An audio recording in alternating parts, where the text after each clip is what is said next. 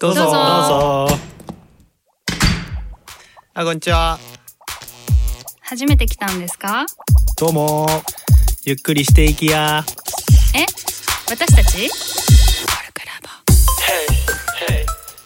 こんにちは。ライターのトッチーです。こんにちは、ゆうさくです。こんにちは、メディアプランナーのトミーです。このポッドキャストはコルクラボの活動や活動のテーマであるコミュニティについてコルクラボのメンバーがゆるくお伝えしていく番組です今回はすごい豪華ゲストをお招きしています。えっとでは自己紹介をお願いいたします。はい。作家の小松成美です。よえーイ。よろしくお願いします。ろしくお願いします。豪華じゃないゲストのホリーです。小松さんプロジェクトのメンバーです。はい。今リーダーをしてくださっています。そっか。よろしくお願いします。よろしくお願いしますで、えっと、今日は小松さんと、はい。まあ、あとリーダーのねホリーにインタビューをしていきたいと思います。であの私トッチーがメインで、まあ、基本的にはお伺いをしていくんですがあのトミーとかね優作もなんか気になることがあれば突っ込んでもらってはい。お願いします じゃあ早速なんですけれど、まあ、リスナーさんで小松さんのことをね知らない人も結構いると思うのでこれ先ほど難しいとおっしゃってましたけど小松さんがどんな作家さんなのかはい。教えてもらってもいいですか、ええ。あのー まあその、まあ、バイオグラフィーというか、はいはい。あの来歴をあの今からお話したいんですけど、はいはい。長いバージョンがいいですか？短いバージョンがいいですか？えっとですね今日すごい告知がでかい告知があるんですよね、ええ。なのでちょっと短いバージョン。にしました。はい、あのー、20代はい。OL をしていたんですけど、そもうある日突然もうこのままじゃ人生ダメだと思いまして、え26歳7歳ぐらいの時に作家になろうと思い立って、えーあのスポーツノンフィクションがどうしても書きたいと思い「えーナンバーっていう雑誌わかりますか？スポーツグラフィック誌ナンバー。一番有名なスポーツといえばナンバーですね、えナンバーにもうあの編集部に押しかけまして原稿を書きたいと言ってで当時の編集長があの仕事をくださり突然ライターデビューできることになって。すごいですよね。はい。でそこからもうすぐ30年になるんですけど、はい。まあ、最初スポーツノンフィクションを書いて、でその後、まあ、あの人物ルポルタージュインタビュー、まあ、あの数々のテーマでノンフィクションを書き最近は小説にも、はい。はい、チャレンジをいたしまして、はい。えーグリーンという、うん。はい、ボーカルグループがいるんですが彼らをモデルにした青春小説も書きました。はい。で今毎年そうですね2冊ぐらい新刊を出して、まあ、単行本を書いて、まあ、それをなりわいとしている、はい。はい、ものです。はいありがとうございます、はい。コルクラボで小松成美さんのプロジェクトを今やってるんだよね。その、まあ、それがどんどんなものなのかっていうのをじゃあホリー教えてもらってい。はいいですか？このプロジェクトは小松さんの本を、うん。まあ、より多くの人に届ける、まあ、お手伝いをするプロジェクトです、うん。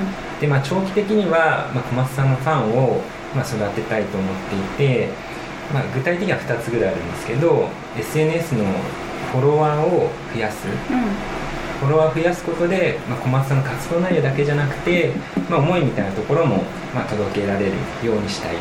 であともう一つは、まあ、小松さんの仕事ぶりにこうフォーカスをするっていうことを、まあ、目指していてとやっぱり本って紹介される企業とか人にばっかり目がいっちゃうんだけど、まあ、小松さんの作家としての仕事にもこう目を向けてもらうために、まあ、そういう内容をまあ、含めたなんか読書会、まあ、さっきの話で出たグリーンの読書会をやったり、まあ、あとは前に覆面編集プロジェクトがこの番組で出てましたけど、まあ、そことコラボして、まあ、小松さんにインタビューさせていただいて、まあ、そのインタビューを、まあ、ノートで記事として紹介するみたいなことをやってます。うんうん。であと短期的には、まあ、分かりやすくその書籍の、まあ、プロモーションのお手伝いみたいなことをやってるプロジェクトです、はい素朴な疑問なんだけどね。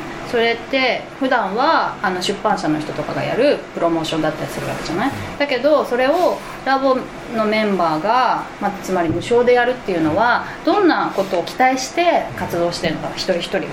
そうですね、うん。くはそのコミュニティを育てることを学ぶ場うん。としてすごく貴重な場だと思っていて、まあ、やっぱりその小松さんのファンを育てていくってことだったり、まあ、あと小松さんの本っていう商品を届けるっていうことを通して、まあ、学べることが、まあ、すごく大きくて、うん。っていうのが、まあ、期待値としてはあるかなと思いますはいはい。でいずれは仕事に活かせるんじゃないかとかそうだね。いう学びとしてだよね、うん。なるほどなるほど。でもちろん小松さんを純粋に好きだから応援したいっていうことだよね。ナンバーの頃から読んでました。ありがとうございます。そうなんだ。すごい。じゃあラボになんかあの公演でね来ていらしてくださってその時すごい嬉しかったそう不思議な感じでしたね。えそうだったんだ。大学生の僕が聞いたら今のこの状況びっくりしますよ。夢みたいな。本当ですすごい初めて聞いたんですか？初めて聞きまし そうたなんだ。ん。すごい。なんか私自身はものすごく実は、まあ、もうキャリアをその25年を過ぎてもう本当にあのベテランと言われるような、まあ、ライター作家になってけれどものすごい悩みが深かったんですよ。うん。ん。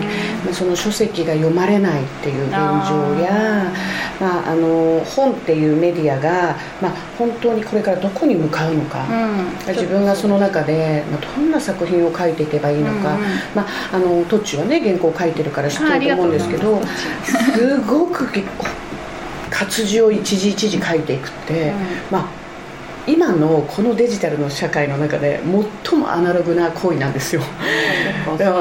逆逆行してるようなね、うん。うんでもそれでしか本が書けない。でもそれだからこそ込められるテーマメッセージがあって、でうん。私はそれが大好きでやっているんだけれどもでもこの時代に今本当に合っているのかと。でむしろもうだんだん消滅していくようなメディアなんじゃないかと。思った時にあのサディあーはいはい。ちょっと初めて言ってみた、はい里島さんに、はい。あの会って、まあ、相談に乗ってもらったんですよ、へー。うん。私のような作家がどこに行けばいいか、うん。まあ、まだどんなものを書いていけばいいかといったら、まあ、一つは、まあ、彼がテーマにしているそのコミュニティをね絶対獲得しなければダメだと。うん。それで。でそれであの、まあ、テーマもたくさんいろいろ与えてくださったんですけどそこでもう絶対会ってほしいメンバーがいると言ってコルクラブを紹介してくださったんですよ。うんそうその詳しい話はあ実はこれ言うの忘れたんですけどすいません。前後編でね、インタビューをあのお伺いする予定ででその結構悩みとかコルクと出会ってその後の話とかはちょっと後編にですねたっぷり、はい。あのお伺いしようと思ってて わかりました。でえっと前半では明日実はこの配信の翌日に発売する本があるということで、それをちょっと教えていただきたいなと。どんな本はい、これはですね、はい。またちょっとあの説明が少し長くなるんですけど、はい。はい。まあ、あの日本ハム北海道日本ハムファイターズといううん球団がございますね、知ってますよね、それは。はい。はい、その栗山英樹監督という監督がいるんですが、はい。この監督のインタビューをたくさんいたしました。けれどもそれはあの単に野球のことを聞いたのではなく栗山監督がまあ自分の人生の書ともうあの自ら志を支える人生の一冊だと言っている「論語とそろばん」という本があるんですよ。渋沢栄一さんといってですね、はい。あの日本資本主義の父と言われている、うん。まあ、そうした、まあ、偉人なんですけれど、はい。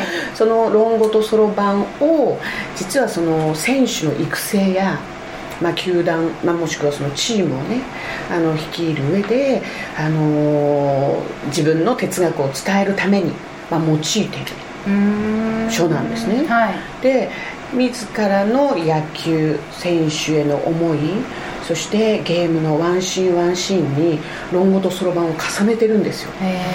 全くスポーツと関係のない本を。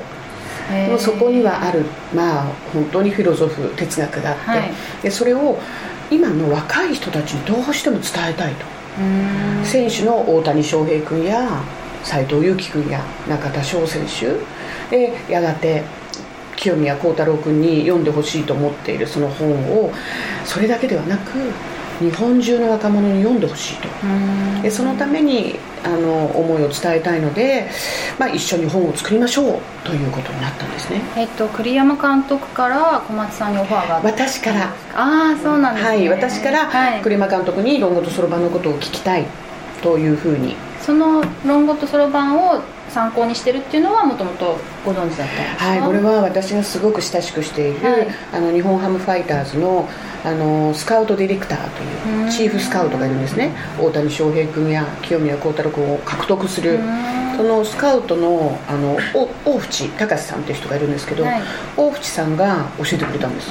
あはい、監督は論語とそろばんを選手にも読ませているし、まあ、自ら繰り返し読んでその渋沢栄一の教えは絶対に今の日本人に必要だといつも言っていると、ーその方はその大淵さんは、はい。小松さんに書いてほしいなって思ったから言いいえったんです。あそごうなんです。飯の時の。ああじゃあ雑談としはいてみたいな、もう本当に。でそこに渋沢栄一さんのやしゃごがいたんですよ。へえあえその場にですか？はい渋沢健さんという。でそのもう一人お友達がいて4人でご飯食べてる時に、すごいそうなんですよ。もう江戸ともう現代平成がクロスして論語とそろばんと野球がクロスするっていうすごいご飯会だったんですけど。熱いって濃いですね。濃い。でも、まあ、面白いんですけど作家がいるとそういうの結べちゃうんですよね。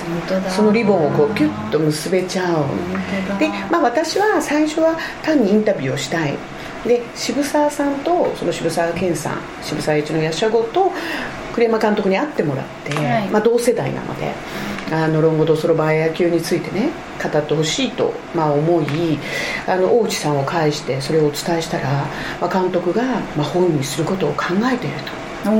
だからその単行本を目指して小松さんがインタビューをしてくれるなら単行本を目指してやってみようかなと言ってくれたんですよ。もともと本にしたいなっていうのがあったってことはいご自身にあったそうです。あであの「論語と野球」っていう本をいつか書きたいと思っていると、温めていたと。うん温めて。まあだからそのファーストステップかもしれないですね今回の方は。まこれからどんどん増えていくかもしれないううんと栗山監督が自身で書く本が。ああなるほどなはい、今回は、まあ、私がインタビューをして、はい。あの執筆をさせてもらったんですが、まあ、そしてそこには選手が成長していく過程、まあ、自らがあの子供の頃からや野球をやってプロ野球選手になり引退をしてその後監督になりさまざ、まな経験をしたことを私はまあその成長の過程と捉え、はい。タイトルにですね、はい。育てる力うん。栗山英樹論語とそろばんの教えどうですか？ゆうさくん東大を目指している。育 育ちたい。育ちたいでしょ？ちょっとなんか読みたいくなりませんか？俺が育ちたいってことね育てるんじゃなくてね。あのね高校生絶対読めます。あ本当ですか？あーうん。まあ、時々ちょっと難しい語彙を使ったんですけれど、まあ、野球のシーンとそしてこの「論語とそろばんの」だから「論語とそろばん」のガイドブックにもああなっています。論語とそろばん、うん。ね結構難しいなと思ってうん。そのままだと難しいですかね。そうですね、はいあの今現代語訳っていうのも出ていてあのこれを割愛してあの現代語に訳したあの新書とかも出ているんですね。だからもうそれでも十分にエッセンスを、はい、受け取ることができます。まあ、論語というのは、まあ、つまり孔子の、まあ、言葉なんですけど、うん。まあ、その中国にある、まあ、あー仁義みたいなものをねそうした中心皇帝とか そういう、まあ、人間本来が持つ本当に大切な、まあ、魂と道徳とそしてそろばん経済、うん。まあ、日本の場合では資本主義を選んだわけですよね。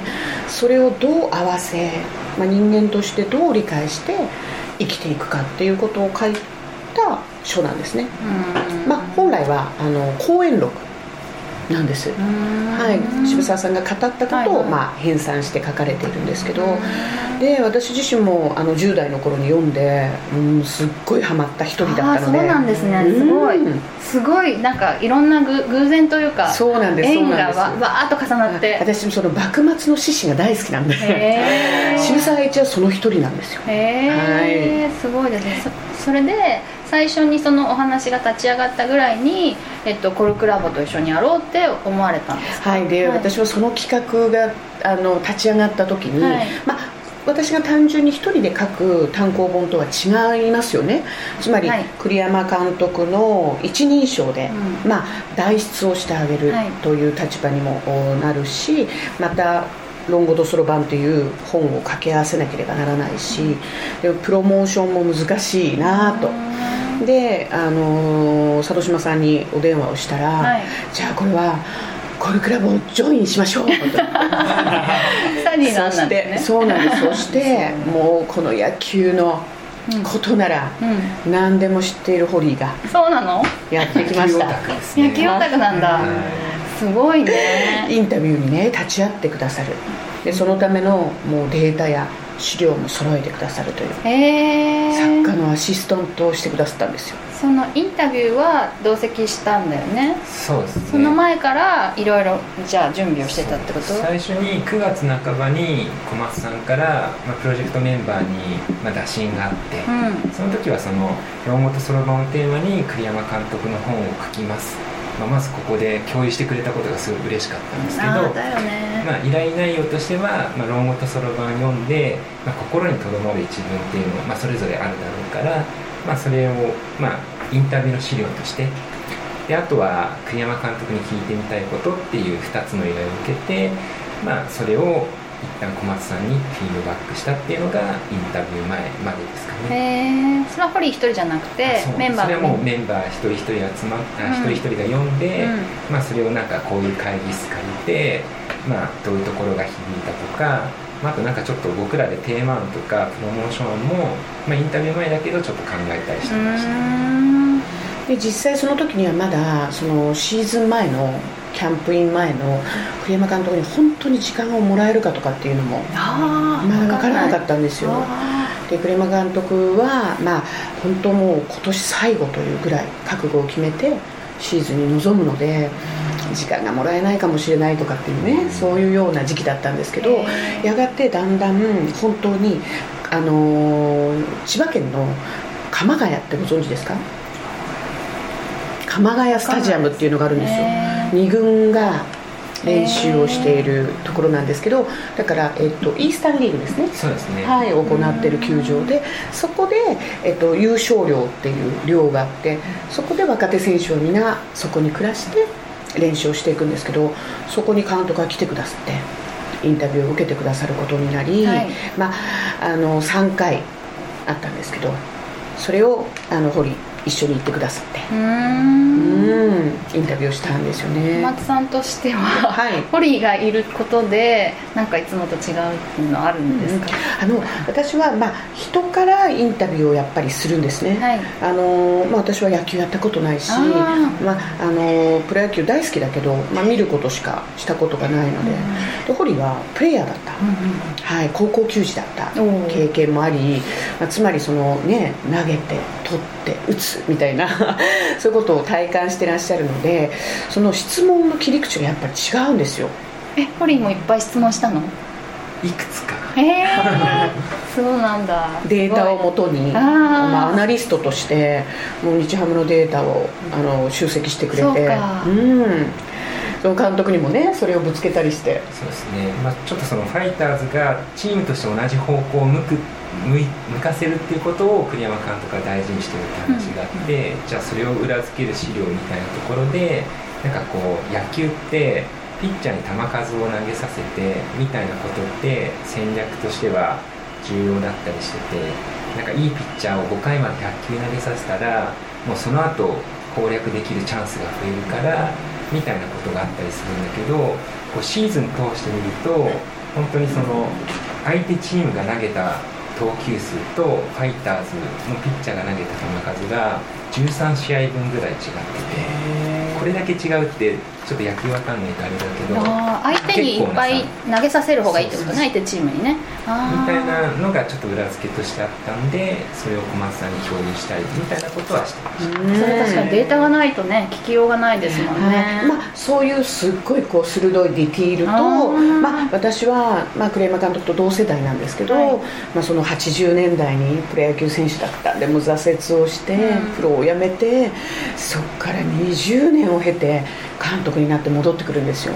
だからまあその人生の奇跡をたどって子供の頃からまあ話をね詳しく聞いたりして。うん。だからなんかそのまああのホリーのそういう質問を、はい。わ私の質問の中にも取り入れさせてもらって、はいはい。できるだけその最初のインタビューでは栗山監督の,、まあその本当にリアル、はい。はい、須野監督の心に触るっていうことにへー。勤めました。じゃあその本の中身は、えっと、栗山監督のじ人生みたいなことも入っていてで論語とそろばんのことも入っていてっていう感じなんですね。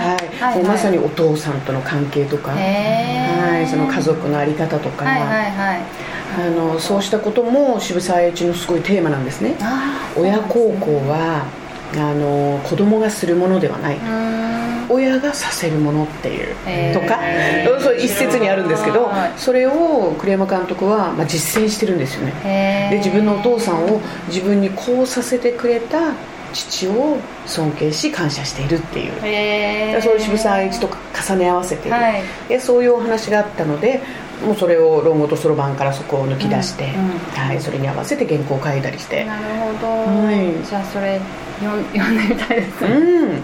じゃあそのさそろそろあのお時間で、まあ、また詳しい話とかねあの今までの話とか後編にあのおお伺いしたいんですけど、はい。もう一度本のタイトルをじゃあ教えていただいていいですか？はい。はい、育てる力栗山英樹論語とそろばんの教え宝島社からはい、よ発売になっています。ろしくお願いします。はい。じゃあえっと締めの言葉をご一緒に言っていただいてもよろしいですか？これです。はい、せーの。コルクラボの温度でした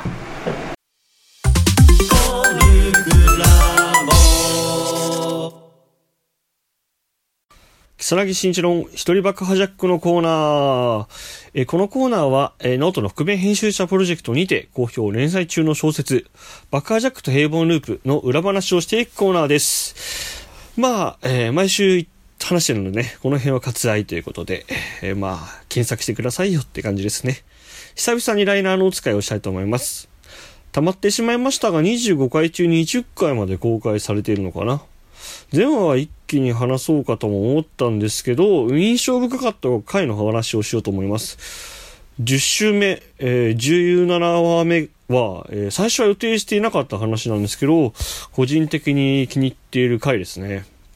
タイムリープを何度繰り返してもうまくいかないから、主人公が激怒する、えープロットでは感情爆発回とだけ書いていて、えーこれ書いてみないとどうなるかわかんないなって思っていたんですけど、まあ、いざ書き始めてみたら、スラスラ書けたというか、泣きじゃくりながら書いていて、まあ、後から読み返してみると、あ結構いい出来になったんじゃないかなという感じで、で、ネットのご感想でも、泣けたっていただけたので、ちょっとほっとしました。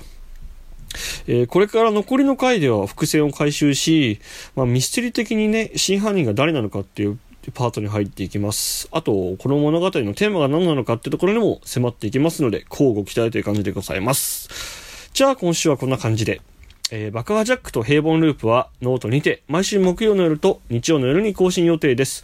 お読みいただきましたらノートでハートの応援と、あとキャンペーン中ですのでノートやツイッターでのご感想イラストのご投稿もお待ちしております。ハッシュタグ爆破ジャックになっております。あ、あともう一つ宣伝。えー私の商業デビュー作、放課後の帰宅部探偵、学校のジンクスと6色の謎が、スカイハイ文庫から4月10日に発売されます。えー好奇心旺盛ボーイミーツトラブルメーカー先輩ガールの学園青春ミステリーになっております。原作短編日常の謎系なので、ちょっと爆破ジャックとは経路が違うんですけども、こちらもぜひ、えー4月10日火曜日に、えーお近くの書店や Amazon デジタル媒体等でお求めいただけますと幸いです。言えた。えーではではまたまた。コルクラボの温度はツイッターもやっています。コルクラボの温度で検索してフォローしたりご意見ご感想いただけると嬉しいです。また、ハッシュタグコルクラボの温度でツイートしてもらえれば探しに行きます。よろしくお願いします。